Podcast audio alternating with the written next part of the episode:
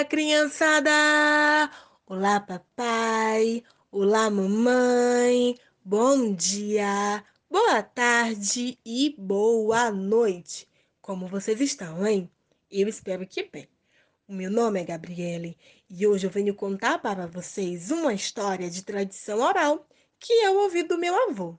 Mas antes de contar ela para vocês, eu quero parabenizar a todas as crianças.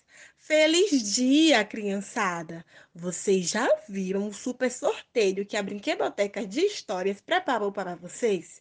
Se ainda não, depois que terminar de ouvir a história, vai lá no Instagram, na nossa página da Brinquedoteca de Histórias e confere as regrinhas para participar, tá bom? Não fique de fora dessa. Agora, sem mais demora, vamos para a história?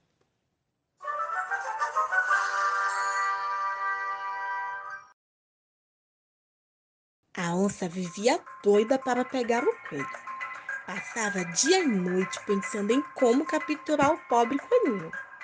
Um dia, ela teve a ideia de se fingir de morto. E a ideia lhe parecia boa, porque os outros animais fariam chegar aos ouvidos do coelho. E todos os bichinhos, inclusive o coelho, iriam para a sentinela. Então, tudo o que ela precisava fazer era ficar lá deitada e quando o coelho aparecesse, era só levantar e pegar ele. Mas tem uma coisa que a onça não sabia. O coelho era muito esperto. Pense num bicho inteligente. E lá se foi a onça, crente que o seu plano daria certo. De repente, a notícia. A onça morreu, a onça morreu. Todos os animais se reuniram para fazer a sentinela.